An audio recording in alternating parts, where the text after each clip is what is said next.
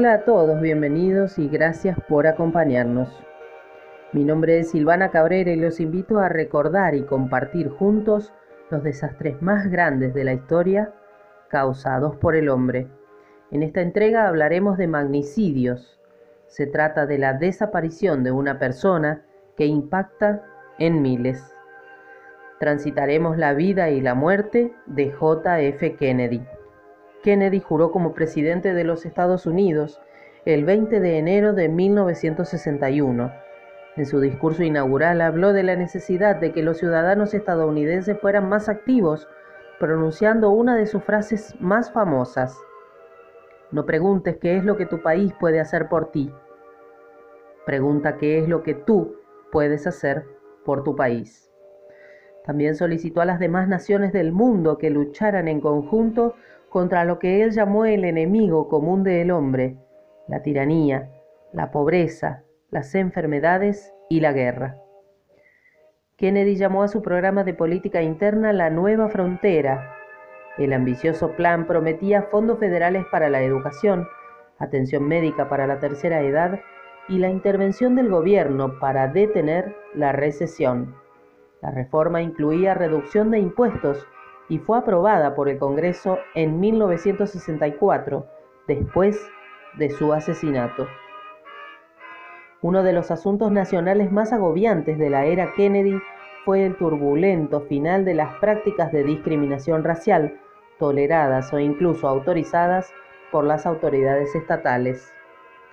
La Corte Suprema de los Estados Unidos había fallado que la segregación racial en autobuses, restaurantes, teatros, cines, baños y otros espacios públicos era inconstitucional. Sin embargo, muchos no obedecieron el fallo.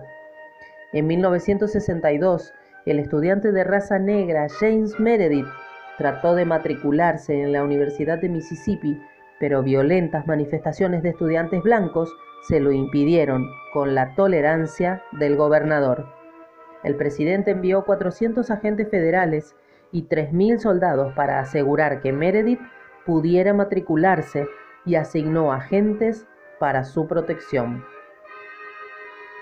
Kennedy apoyó los postulados de su partido de revisar y cambiar la política gubernamental sobre inmigración.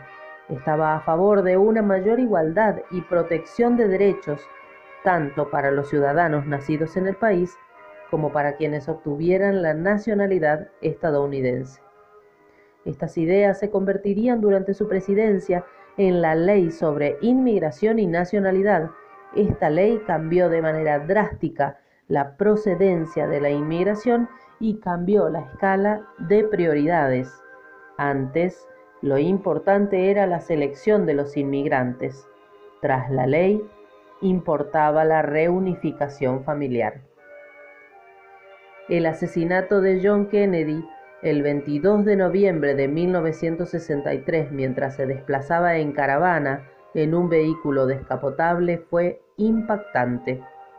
Fue ultimado por un francotirador con dos disparos en la cabeza. La primera detonación aseguran que la bala se pierde y golpea en el pavimento. El segundo disparo muestra al presidente llevándose las manos al cuello con signos de ahogo y dolor en el rostro. En el asiento de enfrente uno de sus gobernadores está ladeado y también visiblemente dolorido. Dios mío, van a matarnos a todos, exclama, ya empapado en sangre después de que una de las balas le alcance por la espalda y le salga por el pecho.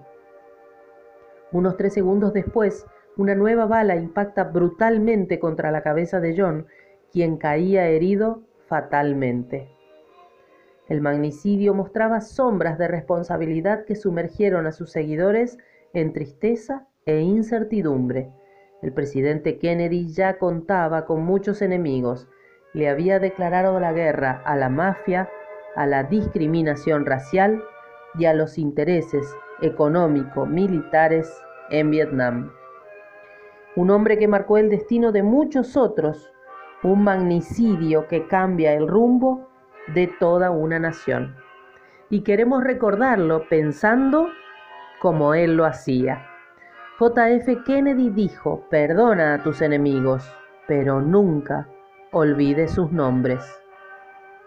Un hombre inteligente es aquel que sabe ser tan inteligente como para contratar gente más inteligente que él. Hasta aquí fue otra entrega de Antrópicos, la columna que recorre los desastres más grandes de la historia causados por el hombre. Será hasta nuestro próximo encuentro aquí en Criminis Fama. Adiós.